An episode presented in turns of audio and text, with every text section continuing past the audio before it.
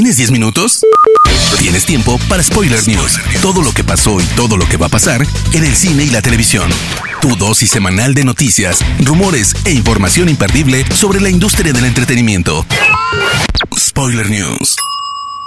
Damas y caballeros, ¿cómo están? Sean ustedes bienvenidos a las Spoiler News de Spoiler Time, las noticias más importantes de cine y series en Internet. Mi nombre es Andrés y comenzamos. Spoiler News. Venom, Let There Be Carnage, por fin ha revelado el primer avance en el que nos presentan al villano de la trama, Carnage, un despiadado personaje que en los cómics ha resultado un ícono y que por primera vez tendrá una adaptación a la pantalla grande. Todo comienza con Cletus Cassidy, un asesino en serie que le pide a Eddie Brock entrevistarse con él, probablemente para algún tema periodístico. Lo peor llegará cuando una parte de Venom se desprenda de Eddie y se una a Cassidy, creando así a Carnage. Esta secuela llega a las pantallas de cine el día 16 de septiembre de este año. La fase 4 del universo cinematográfico de Marvel tenía como meta cerrar muchas tramas de varios protagonistas de las anteriores fases, para dar así pie a otros superhéroes más jóvenes, como es el caso de Miss Marvel o Iron Heart. Y al parecer el propio Dave Bautista se lo ha tomado al pie de la letra revelando en entrevista con Digital Spy que Guardianes de la Galaxia Volumen 3 sería su último trabajo como Drax al terminarse su contrato con Marvel. Bautista aclaró que no sería el final del personaje, sino que de él interpretándolo, pues piensa que por su edad, casi 55 años, ya es algo viejo.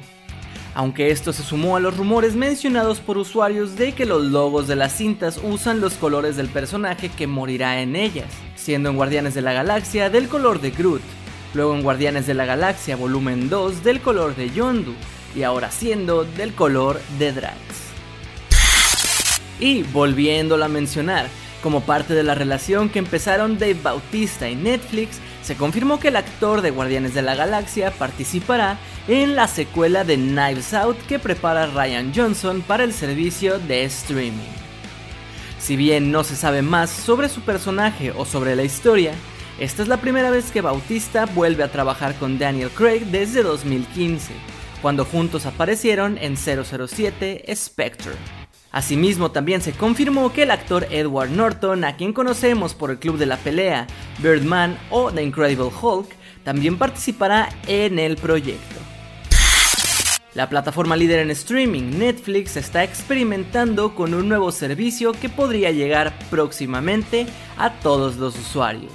Y es que les permitiría acceder a listas de reproducción personalizadas, making ofs, podcast y algunas funciones más, afirma el portal Protocol. La web extrae la información de encuestas que han llegado a algunos usuarios, donde se define esta variante del servicio principal como un espacio en línea donde puedes aprender más de las producciones de Netflix y las cosas relacionadas a ellas. Las encuestas mencionan además posibles implementaciones para ver soundtracks de las cintas y series y crear playlists con estas o los actores que aparecen en la escena, algo muy similar a la función X-Ray de Prime Video, pero con algo más de desarrollo. También se menciona la posibilidad de mostrar datos curiosos mientras se ve el contenido, o poder dejar reseñas escritas para que el resto de los usuarios las lea. Por ahora Netflix ha dicho que son posibilidades, pero que no hay nada decidido y es por eso que están llevando a cabo las mencionadas encuestas. Netflix y Amazon, dos de las compañías más poderosas de la actualidad a nivel mundial, lideran un boicot contra los Golden Globes, después de descubrir que no había periodistas afrodescendientes entre los 90 miembros votantes. Ted Sarandos, co-CEO de Netflix, declaró esta semana, Vamos a detener cualquier actividad con la organización hasta que se realicen cambios más significativos. Por su parte, los Golden Globes respondieron, escuchamos sus preocupaciones sobre lo que nuestra asociación debería hacer. Nos encantaría reunirnos con su equipo y revisar acciones específicas que ya están en marcha. Un diálogo abierto servirá más para abordar estos temas. Después de dicho diálogo, Sarandos mencionó públicamente que los cambios propuestos no serían suficientes. A esto se sumaron Amazon Studios, Warner Media, diversas agencias que trabajan la publicidad del evento y hasta Scarlett Johansson, Tom Cruise y Mark Ruffalo se han mostrado en contra de la poca diversidad en la HFPA. Durante la mañana del 11 de marzo, NBC se sumó a la causa y anunció que no transmitirán los Golden Globes 2022, asegurando en que confían que podrán hacer cambios sin asegurando que confían en que la asociación podrá hacer cambios significativos para 2023. Ya es una película histórica. Demon Slayer Mugen Train se ha convertido en la cinta más taquillera en la historia de Japón. Así es, en plena pandemia la cinta ha logrado recaudar 458 millones de dólares a nivel mundial, superando así a cintas como Your Name y El viaje de Shihiro. En México la cinta la puedes encontrar actualmente en las carteleras de los cines. Mucho se había especulado sobre el nuevo Superman que JJ Abrams está preparando, pero al fin nos dieron más detalles.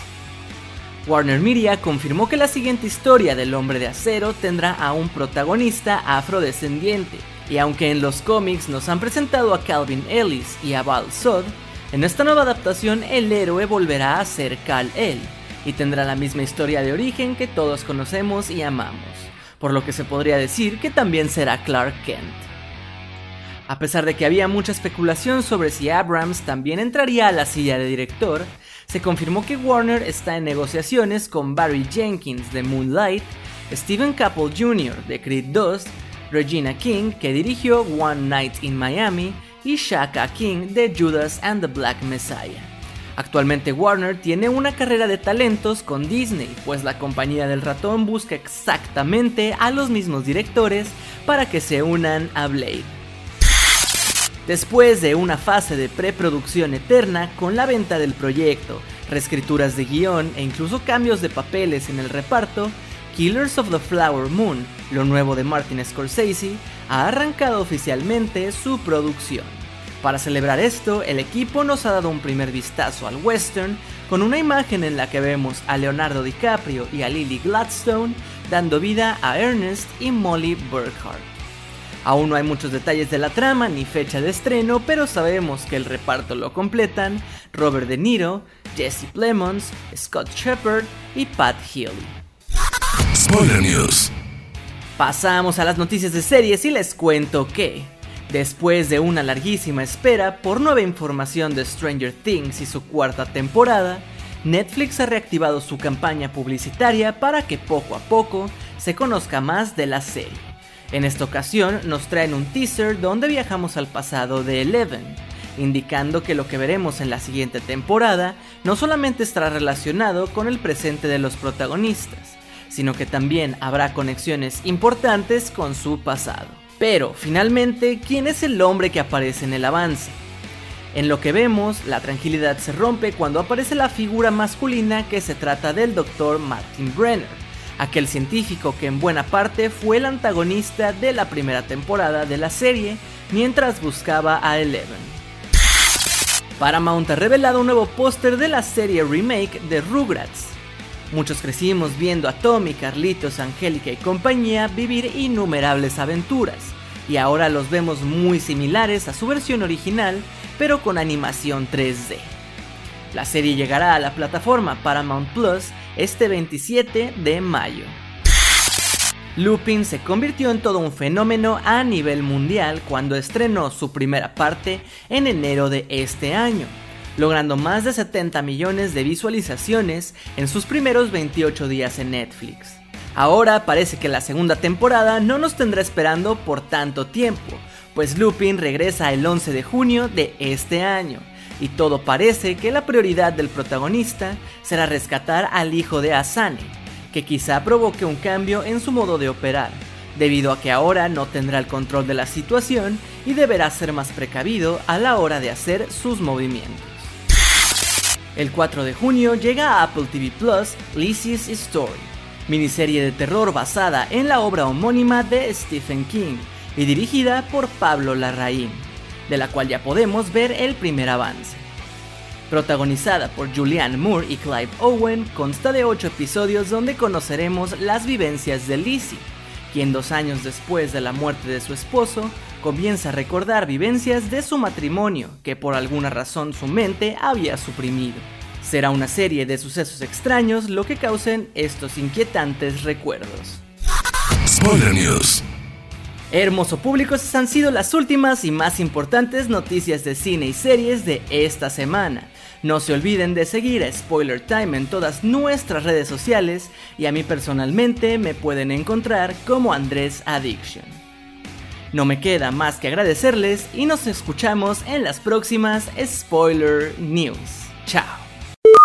Termina Spoiler News y comienzas la semana informado. Te esperamos el próximo lunes a primera hora para ponerte al día en menos de 10 minutos. Spoiler News.